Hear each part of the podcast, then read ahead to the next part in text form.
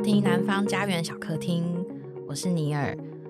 我的散文集《去你妈的世界》在一月十九号正式上架了。那这几周，如果各位听众有在关注这个节目的话，应该会就是听到我们关于《去你妈的世界》的一系列，由我找一些我身边的朋友来谈一下这本书，或者是来聊一下创作这件事情。那今天我邀请的就是我的，我又不能讲真正的好朋友，这样讲的好像其他朋友都不是朋友一样。但 我今天就是把 我从小到大的一个朋友给请过来节目上了，让我们欢迎金钟奖最佳，你是编剧还是导演？呃，你是编剧。哇，对不起，因为在我心中，他既是最佳编剧，又是最佳导演的邓一涵。大家好，我是邓一涵。你为什么这么委屈？没有没有，因为我我很我得的是编剧奖，然后大家介绍呃金钟导演的时候，我都会觉得非常的不好意思，然后大家就说是得过金钟奖的导演没错，然后我就觉得、哦、好，那我就接受，但是我就觉得还要澄清说，就是自己拿拿的奖项是什么，就是也也是蛮不好意思啊，因为你拍的那个。导演的手法就是第一次遇见花香的那一刻，我没有讲错名字吧？没有，你讲的很正确。对，第一次遇见花香的那一刻，就是那个一涵的第一个影集嘛。导演的手法有非常多都让我非常惊艳的地方。没有得奖，虽然编剧我觉得得奖是很正常的，但导演没有得奖，还是让我有一点点不想得 罪哦，是吗？不想得罪人，就是 对对对，我觉得、嗯、好。但一涵是我的国中同学，后来发现好像有些人会讶异这件事情，哎，可能我们朋友圈比较小。我觉得其实我自己有时候回想也很压抑啊，因为什么？嗯，毕竟我们确实国中的时候是同学，然后可以想象得到，如果两个人还幸运，然后跟还算坚持的话，确实就是还蛮喜欢译文创作。就是那时候没有那么明确的，可能就是想要你可能就想要写作，或者我就想要拍片，不不会到那么具体，但是确实就是喜欢这些东西。但那个时候的确会有一些未来的雏形出现，就比方说我已经在开始在可能在写小说，然后你那个时候有在从事一些戏剧，这可以说就是剧团。对，我这种时候参加剧团。对对对对。但是我因为我会觉得，就是你你开始写呃影评啊采访的文章，哦，所以其实你比我更早接触蛮多艺文跟影视圈的朋友。这个东西我我真的不想要跟你怎么，就是你这样讲很奇怪，但是我我今天在这边讲这个东西很琐碎，感觉要跟你吵起。我们没有，我我意思是说没有没有，我只是想讲回来说，就是我们确实有很多共同朋友，知道我们原来是认识的人，而且还是国中朋友，会很讶异，嗯，就是他们可能从不同不同，而且还不是还不是同学，我们真的是扎扎实实有吵过架，然后有和好，然后。就是完全彻彻底底符合好朋友的定义。为什么要澄清澄清？因为我觉得我们，我们好像有一次我们认识十年，因为国中同学嘛，然后认识十年的时候就觉得天呐，十年好压抑哦。但是现在已经是认识彼此时间超过于就是我们年龄的一半以上了。欸、会找一涵就是很自然的，当然是因为长时间以来，不管是任何一个阶段的创作，我们好像都会找彼此聊一下。比方说，有一有时候是你还没有完成的剧本雏形。就是也，我觉得也不是什么很严肃的故事结构的讨论，就是我们就真的是一般闲聊的时候，都会再聊一下最近在做的事情，然后在写的东西。然后我觉得这个状态非常舒服，因为真的很难得有，就是成年过后能有些人记得你的童年，同时又理解你现在在做的事情。我个人是觉得这件事还蛮珍贵的，但是真的。这次想要请一涵来聊，是因为就是《去你妈的世界》这本散文集，它里面就是描述了作为一个女生，或者是我我生命历程里面方方面面许多我写起来不是那么舒服的事情。然后我一直在想，无论是读者或者是呃正式的、非正式的人，看到这本书之后，会问我什么样的问题，给我什么样的回馈，或者是他们怎么会解读。我一直在思考，我要怎么去面对一些可能会让我不太舒服的问题。嗯，就是作为创创作者，有时候作品出来的时候，你应该理解，我们有时候就是会碰到这样子的状况。因为跟伊涵在一起，我就是很放心，他问什么问题我都不在乎，就是我觉得很安全。所以我希望如果真的有什么东西想讨论，或者是他作为一个读者在看这个作品有什么想法的话，我希望就是有一些嗯，可能会让我害怕的事情，我们可以直接在这边讨论看看，就是一种 心理建设的感受。但自己我也没有要把把话说的那么严肃啦，所以嗯、呃，你要聊一下你你看完这本书的想法吗？嗯我觉得，因为这是你第三本书了，嗯，然后光这个书名就是一看，我就觉得真的是越来越好尼尔的，哎，怎么创作？就是这书名就很切题嘛，然后又 很有你的风格，到底是什么？就是我完全看到这书名就已经可以想象你怎么样讲出，就是这一句话，然后你的你说看看。嗯，你应该你自己讲，你说看看。我觉得还是学那句话讲出来。没有好，我我我要就是我要讲的事情是，我觉得我听到这个书，跟我开始看之后，就发现说，呃，因为我们来之前，我们刚刚还还就是吃饭有聚有聚，然后就觉得他这个人真的是没什么变，你也没变呢。对，可是问题是，我要讲的就是，我看你的书，我发现你在书里面的改变是有成长的，对。就是我，我看到书名的时候，我以为哦，就是嗯，就是那个好尼尔，他就是一个任性的，就是变成妈妈了的那个好尼尔。可是，在书里面有看到一个，因为因为你的口吻跟你想要写这个书的对象是你女儿嘛，就是你一个很、嗯、很大的一个动力。嗯，我我会这样讲对，所以她就是一个即将成为女生、女孩子，然后女人，就是的，她她即将要有这个人生的过程。然后我们是在，而且我刚才还想讲，就是我们不只是国中同学，嗯，我们其实哦，你要讲更早以前吗？对啊，我们以前在同一个钢琴老师的，对，我们有一个非常特别的缘分。然后这个缘分是依涵在国中第一天的时候发现的。为什么我会跟这个人变好呢？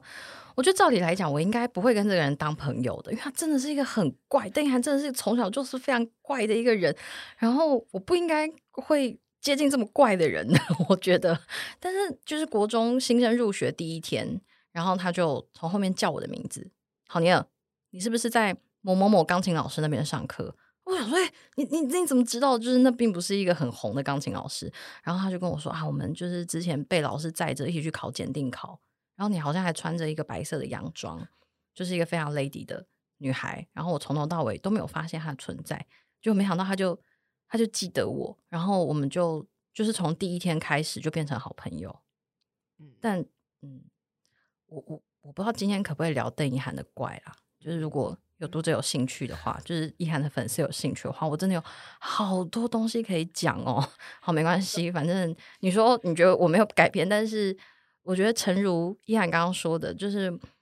我不知道大家会不会这样子，就是跟自己国小跟国中同学见面的时候，我们还是会有一些很本能、很原始的东西被激发出来，就是讲话的方式啊，或者是喜欢的事情。可是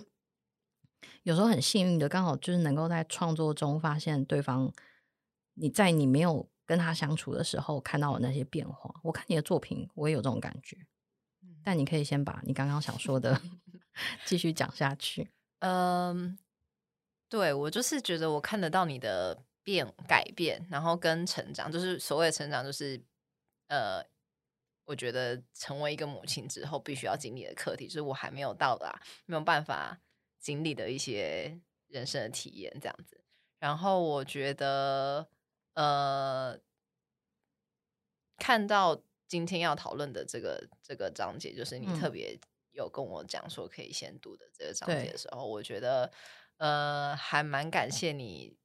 愿意找我谈的，但是我我我是可以说为什么我要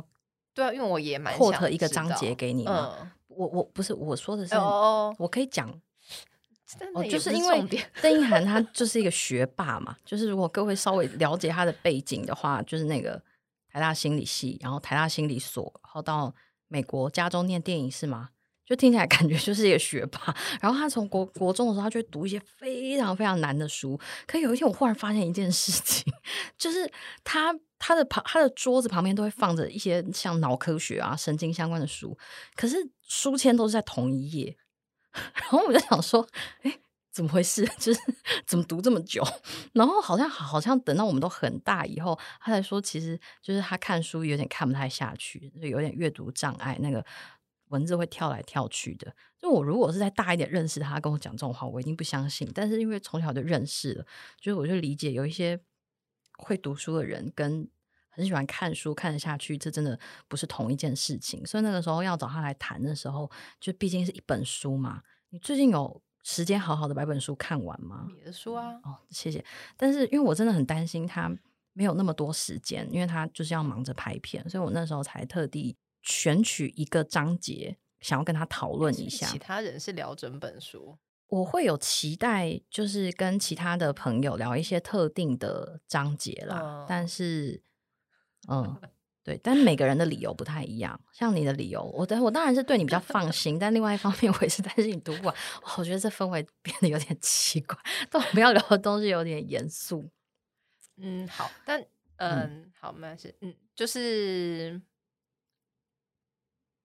我先说，好，你先说。就是我给一涵选的那个章节是那个去你妈的世界的最后一章苏醒，然后。我还记得那个时候在出版这本书的时候，就是我们的总编子华姐跟主编幼鱼，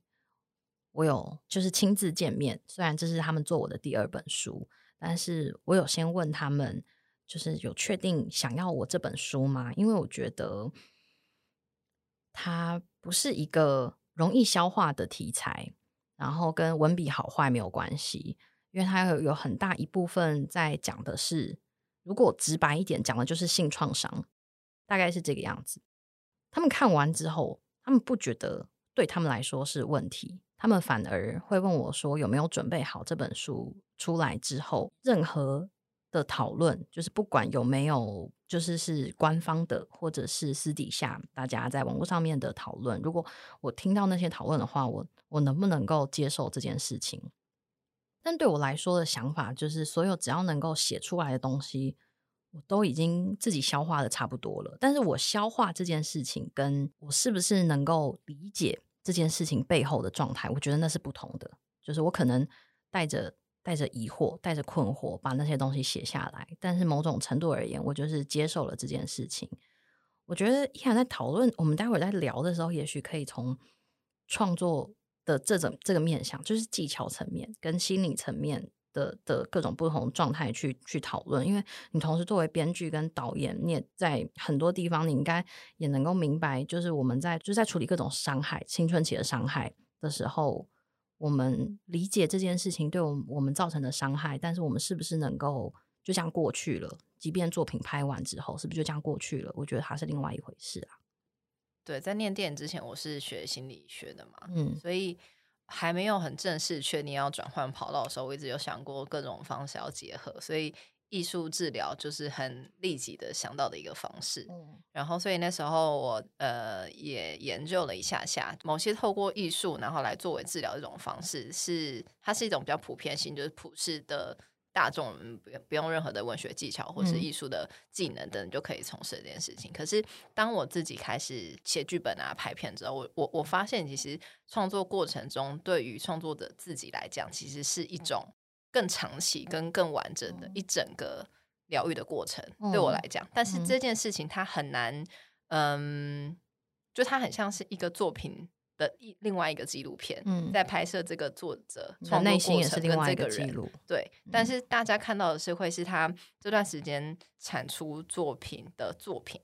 可是我觉得像今天这样的对话，或者是之后的一些延续的东西，就是比较可以看得到这个作者在做作品的时候，他把那一个想说的东西讲出来之后，嗯，到达了什么地方的这个疗愈的过程吧，嗯，对，然后所以我觉得。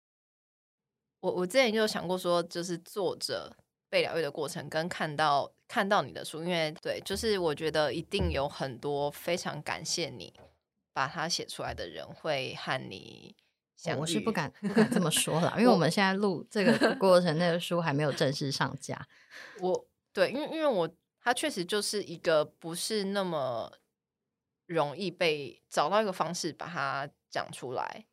对，因为尤其是这，嗯、尤其是这些年，我觉得，你看，就是前几年那个整个影视圈的 Me Too 运动嘛，然后包含呃，在台湾我们都知道的《房思琪初恋乐园》那本书，我觉得它其实召唤了很多人，绝对不止我一些生命经验。你你或许也有，但是我们好像虽然我们这么好，但是我觉得我们好像很很少去谈论这件事情。嗯，我觉得有时候避开讨论的原因，是因为像是我，我到现在我把这些书全部写完的时候，我也从来没有一刻认为我是站在什么加害者或者是被害者之间的立场，想要去理清这件事情。没有，我只是想要去思考。为什么有一些这么恐怖的事情发生在我们身上的时候，可是我可以这么容易的忘记这件事？嗯，对，我觉得我比较想要去讨论这件事，就是，但为什么我们以为我们遗忘的那些东西，好像对我们的生活没有造成一些嗯剧烈的影响的事情，却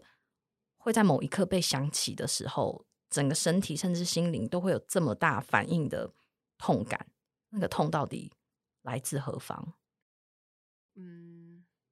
我觉得这种保护机制，其实因为里面是写你你处理这段过程的一些，嗯、就是你有说你忘记了，可是你后来又想起来，然后想起来之后，他最后到醒过来的那个、嗯、的的那一刻，那个瞬间到底是什么？这样子。然后我觉得忘记这件事情，或是保持距离，是很真的是很本能的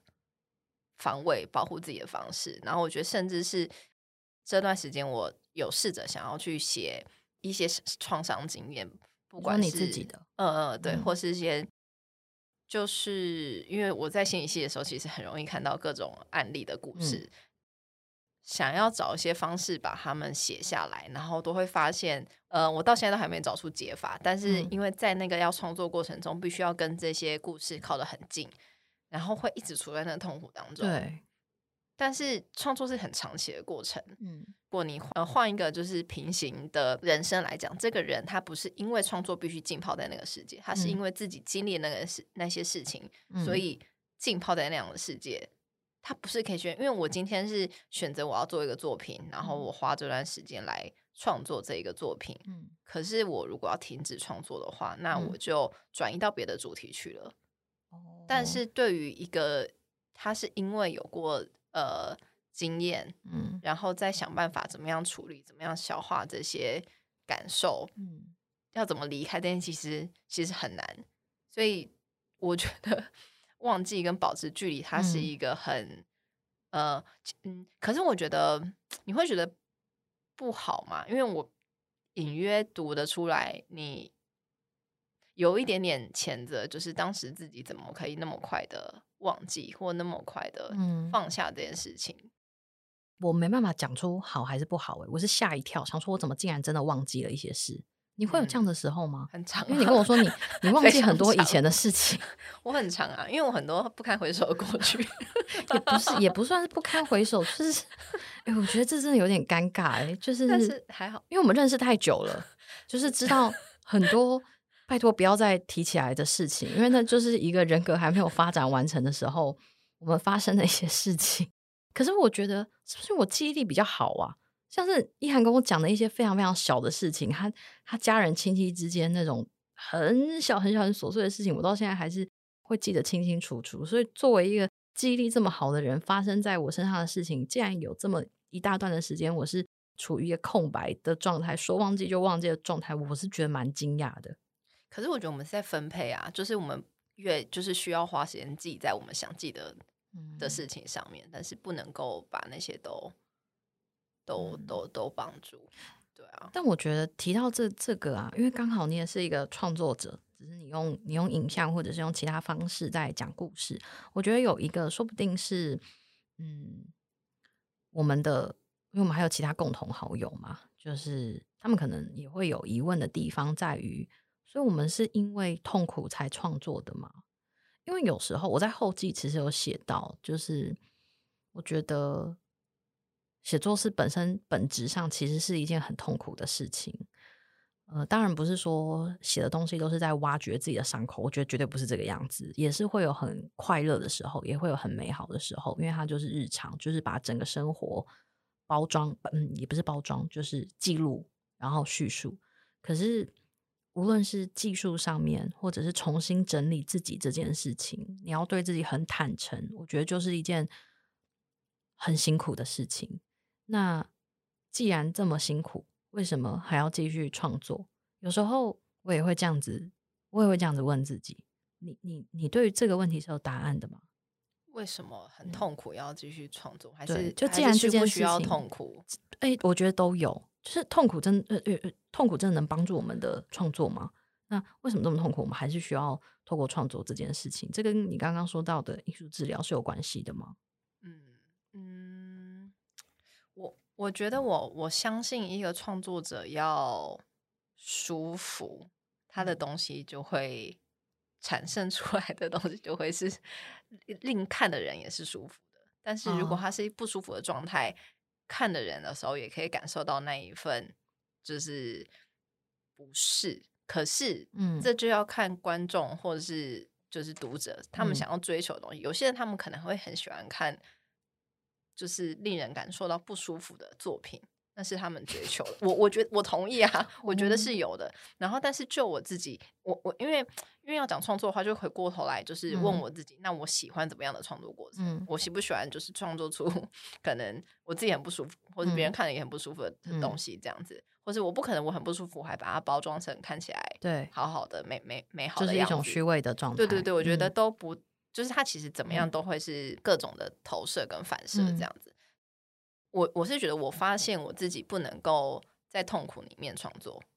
哎、欸，其实我也是哎、欸，可是这 跟我刚刚讲的那个东西并不冲突、欸，不冲突啊。但大家会不会听不懂 啊？因为你刚刚讲到一个，你刚才讲的时候，我就想说，对，那其实我是我非常不喜欢在痛苦浸泡在痛苦中创作，因为我自己也是一个不，我作为一个读者跟观众的观赏经验，我也是不喜欢被那个创作者折磨的。因为有一些他可能会故意吓你，或者是直面某些现实的状态，然后把那个残酷直接裸露在你的面前。我非常不喜欢看，我没有办法从观赏这些痛感里面得到欢愉或者是快乐，我没有办法。所以我觉得你刚刚说的对，我在创作的时候，我也不会采取这样子的状态。但是我觉得好像这东西就是难免的，我们在写作的时候难免会把自己浸泡在某一种不舒服的状态里面。嗯，如果讲白一点会这样，但那那我就又要反过来问，所以你在看我这本书的时候，你是舒服的吗？回答什么都可以，对不对？对啊，当然。嗯、呃，你在害怕什么？你害怕讲到我什么不？没没有没有没有，我还、嗯、我就是其实因为这个议题我真的有想要写过哦，对，是很认因为嗯、呃，你说性创伤的议题。还是熟人、熟人、熟人性侵、熟人性侵的性性性创伤，因为我就是心理系的时候有念过相关的东西，嗯、然后我觉得它太太太容易被掩藏起来了，哦、然后跟有太多实际上发生的事情，嗯、但是我是因为我在念的课的关系，所以我必须要去。读那些实际上出现的案例，嗯、然后跟老师跟我们讨论的时候，就是因为就是专门在研究的老师，他会觉得，对啊，这就是呃，因因为熟人主要还是是家庭里面嘛，嗯、就是，然后是他会觉得一些可能很结构上的一些问题的、嗯、的一些状况什么的，然后还有那时候读到很多是呃，这件事情被知道之后，可能其他朋友的呃亲朋好友、嗯、或者是。他如果对象是家人的话，另外一个家人的的反应是什么？等等的，就是那些都很难让人承受。可是他们又真实的存在，它的比例明明是这么这么的高，可是它在一次发生的时候的那个个体，好像还是他的那个痛苦跟大家诧异的程度都不会因而减轻。对，嗯。就这就是我跟你讲，我曾经有想要写，但是发现我在那个痛苦里面太久，嗯、然后那个痛苦是我那时候还跟我身边人就是聊我在写这个故事的时候，他光是听我讲都会觉得很不舒服了。对，然后我想说，天哪，那我只是转述我在讲的这个故事，都、嗯、我觉得大部分人应该还是不喜欢看痛苦的东西。对，就我刚才讲那个，应该是非常少数的状况。对，对，所以我觉得我想写的东西，我会希望。更多人看到，我不会想要我写出来是一个越少人看到越好。当然，所以它本身是一个跟痛苦有关的话，那我我必须让它转化成一个看起来不会是痛苦的东西，它才有办法被吸收到、嗯、被消化。就是你的创作思维是这个样子，我是这样子。然后对，所以我要回过来，我觉得就是你的书让我完完全全就是舒，我会用 quote 舒服这件事情看完它，嗯、就是不会因为看到了你的呃感受，然后你怎么样消化这些事情，然后去再一次二度的接受到这个痛苦。就是并没有这样的过程，嗯，因为我自己其实也没有。虽然它是一件很大的事情，哦，对我来说，到现在我还是觉得是一件很大的事情。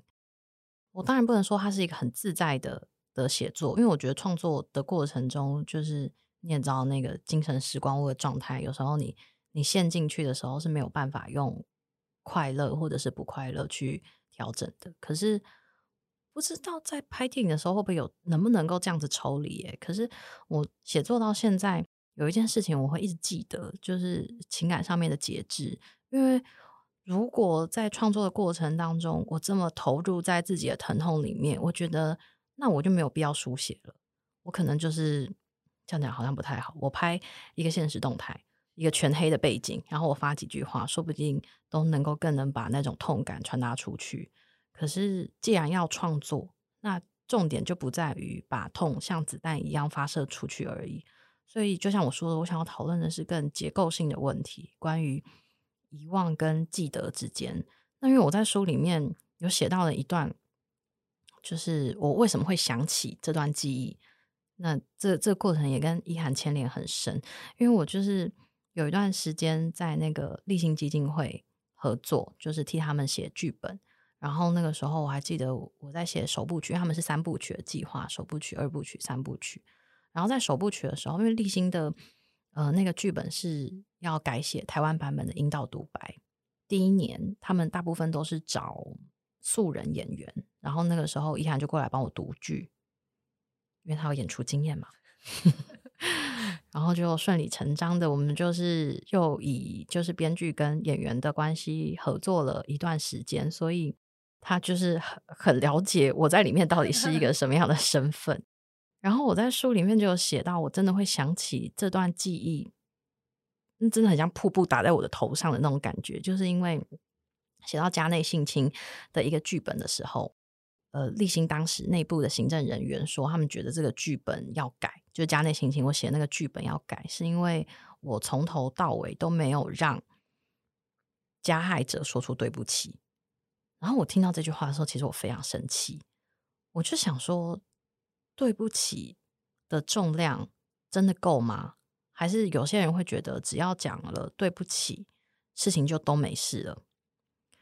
然后我那时候完全没有把这件事情跟自己的任何经验联想起来，我就是觉得我是在为某些人打抱不平而已。然后因为写这个剧本的关系，我需要采访很多的。有类似情况的人，然后其中一个，其中一个女性也是常年跟立新合作的演员，然后她在三部曲的时候演出，他不是演家内性情的那一个角色啦，他就是一个配角。但是他看完演出以后，他就是在开演前就是蹦蹦跳跳的，因为她演好几场嘛，然后就在某次开演前就是蹦蹦跳跳的跑过来跟我说，我就是我很我很喜欢这个剧本。然后，因为我那时候真的很害怕给他看到，因为我我访谈他，然后写出这样子的东西。我想说，他也没有跟我说他很想听到那个人跟他说道歉，他没有讲这种话。然后我却我却把这句话写下来，这其实是我的一个违心之作，所以我我一直很忐忑。可是我所以我就问他说：“你你你不会觉得就是最后的那句道歉很虚情假意吗？”然后他就说：“完全不会。”他没有说他需要，他就说他不会。然后当他说不会，然后在跳离那个舞台的时候，我真的内心有一个地方被松开。但当然不是爆炸式的，可是那几天我就一点一点一点想起来，为什么我这么害怕写这个段落，就是因为类似的状况有发生在我的身上，然后我长期以来一直忘记这件事情，真的是忘得一干二净，所以这件事情。真的完全被想起来，到我能够好好的去写这件事情的时候，其实已经过了好几年。那甚至是我在刚开始有这本书的计划的时候，我也没有想过我要去触碰这个议题。那第一，我是觉得很多人都在讲，我有没有说好像没有什么差别？对于整个整个产业，对于对于性别，对于这之类的意识。可是后来我发现，我并不是为了任何人而写的，而是这是一本在讨论我自己，再从性别，再从美感的意识。再从我生了一个女儿，我要怎么样告诉她做一个女生的感受，种种的思考，很自然的，最后就会走到这个章节，苏醒这个这个部分。所以花了这么多的历程，终于能够把它写下来的时候，就会回到我一开始说的，我觉得只要能够写出来的东西，我觉得我都已经接受一半了，慢慢的让自己走过去。因为它是有一个进程的嘛，我没有一开始就说到底发生了什么事，我是先从我对性这件事情的想象开始，然后虽然依然忘记很多国中的事情，但这件事情你应该还记得，就是我在书里面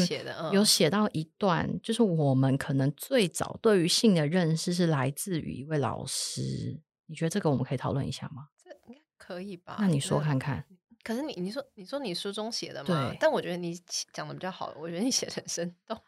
哦，但你是记得这件事的吗？嗯，哦，没有，我先说记得到底记得什么事，不然大家会听得不飒飒。就是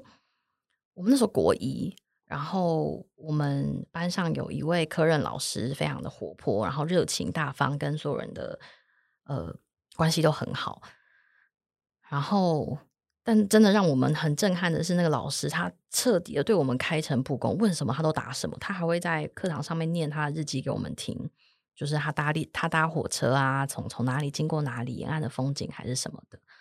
我真的忘记他为什么会上课的时候，到底上到哪一个议题，他就是提到性这件事情，就是说女生的第一次很珍贵，我们要留给重要的人。那他讲这句话的时候是不带任何宗教色彩的。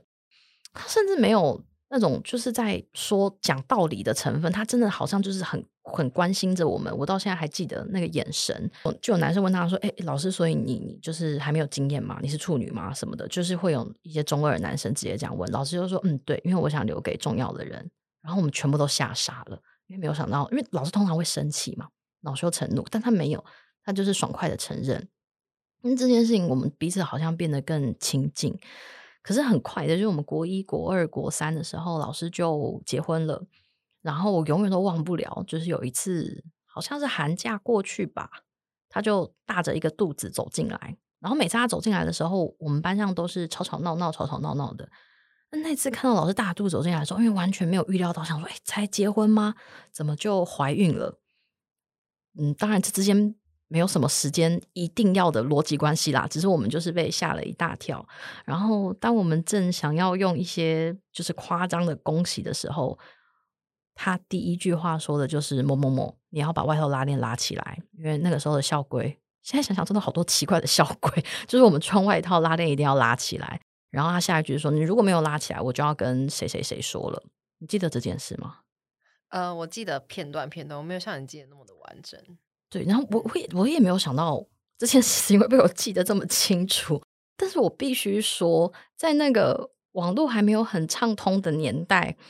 就是不像现在 Google 一下色情片就全部都有的年代，我对于性这件事情的想象，真的就是看着那个老师浮现出来的耶。你有吗？好像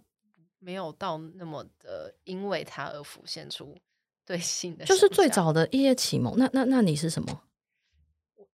这样很像，可是我觉得，其实我觉得国小就会讲了耶，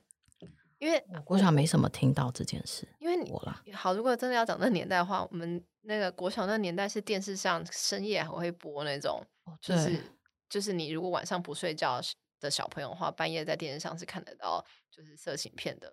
有解码器的话，听说好像不，根本不用解码器哦，真的吗？但是一个活生生的人在你面前，就是讨论性跟他身体产生的变化。我觉得那个让我蛮震惊的。我觉得用很舒服的方式讨论的话，确实是那个老师哦，对，就是没有一些隐晦，或者是对对，就性这一件事情，我觉得他就是一直在那边，然后一直有各种人想要去戳他。对，所以我是从这个经验去写说，所以有一阵子我一直觉得，就是那个老师的他是一个很好的老师，我必须说他他没有做任何不好的事情，我也不觉得他那种宣导是是什么激进的宣言，他真的是一个很好的老师。但是我真的是看着那个老师有一段时间会觉得，像我在书里面写到的，我都会觉得以为那个东西才是性，性是会掐着人家的喉咙，让我们从一个活泼的人变成一个不太讲话，或者是只能讲着严肃的话的人。好了，我可能不会放这么大，就我不会觉得那个是他。嗯可能我偷偷的震撼在心底，然后没从来没有跟任何人说过，就这件事情我真的没有跟任何人讨论过。嗯嗯，就是嗯，你说没有没有，我只是觉得，因为我看到的事情是一个，你是要写他的转变，觉得倒不是那个老师的转变，而是。我觉得可以把它解释成一种过度联想。也许她突然变得这么严肃，跟她怀孕完全没有关系，跟她是否有性经验完全没有关系。嗯，但是我觉得就一个小朋友的立场，我看到的东西是那个，然后再加上没有任何人跟我解释过这到底发生什么事情，就是第一次为什么珍贵，就是为什么要留给重要的人，它到底是什么东西？我我在什么都不知道的状况之下，我只能够片段的接收下来的逻辑会是那个样子。但我在苏醒这个章节，我当然不是只是写这个片段啦，就是只是这样子拼凑出很多童年关于这部分的讨论。我会觉得有很多东西我真的都是被动的接收，然后有一些很恐怖的想象，以及接下来发生那些事情之后，呃的不知所措、跟茫然、跟困惑，都独自承受了很长的一段时间。即便到现在，我还是在想。在这么多的讨论的状况之下，我们是不是就可以更容易的去讨论或者是畅谈这些话题了？无论是有受伤的还是没有受伤的，其实我还是我还是存疑的耶。你觉得呢？我觉得是啊，而且像你你刚刚你有讲到那时候在写类型的舞台剧的剧本嘛，嗯，因为就是被提说哪个人应该要讲哪些个话，或是哪一个角色他需要听到另外一个角色讲什么话，嗯，是。我们超级常在写剧本的阶段哦，真的哦，会听到的东西，然后也很尝试讲出这个建议的人会说哦，因为我的谁谁谁他就是有过怎么样的经验，嗯，或是我我自己就是什么什么的，然后我都会对于这种话很敏感，因为我会觉得什么样的经验可以用自己的诠释去取代所有世界上，嗯，就是几十亿个跟你不一样的个体，嗯 嗯嗯，对，所以。我觉得就是这一整整所有的，就是讲从小到大童年的经验，或跟这件事情相关的，嗯、或者是任何的拼凑，我都觉得呃很很自然，因为那个就是影响你的各个部分。然后，但是像那样的舞台剧里面，哪一个角色是不是真的需要那一句对不起？我觉得没有绝对的标准答案。然后，我觉得这件事情太。太容易去绑架人，嗯、所以我我很喜欢你你在里面写的，就是你很流畅的在你的经验里面来去，然后你会希望跟读者或是跟你你你里面书中的你是你的女儿嘛？儿对，就是会希望说这是你妈的世界，嗯、去你妈世界，你来到我这是我的世界，哦、我没有跨过那一步，对我没有要跟 我没有要跟你讲。任何事情，呃、嗯，就任何你应该怎么做，嗯、但是你听看看我经历过的事情，这样，嗯、我觉得这样就对，就像是我那个那个演员没有跟我说，哦，你能够写出对不起，真的太好了。嗯、他没有跟我说这句话，他只有说谢谢你写这个剧本，就这样子。然后我也不执着于我要听到道谢，我要听到肯定，没有，我只要知道我在创作的这过程中，其实我没有伤害到他，我只想要确定这件事情。甚至在写这个篇章的时候。我觉得我也尽可能，这篇章修了很多次，是因为我不希望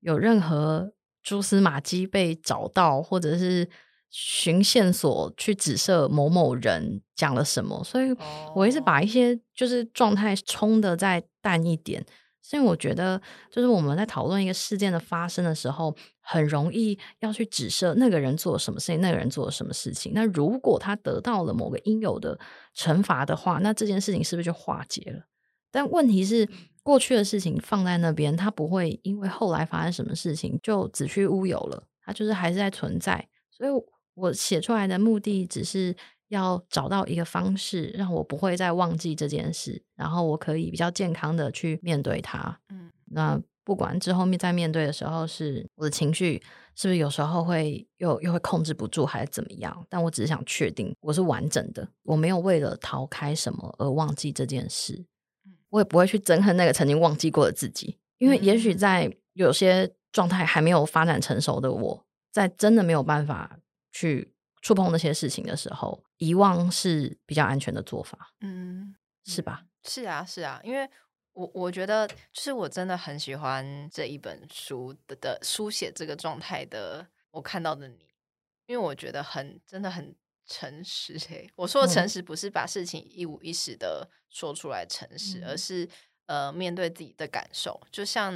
里面书写到，就是你甚至会想要知道说，在上课的时候去了解那个，我忘了原句是什么，但是就是。你想要去了解对方是不是也有心里柔软的那一块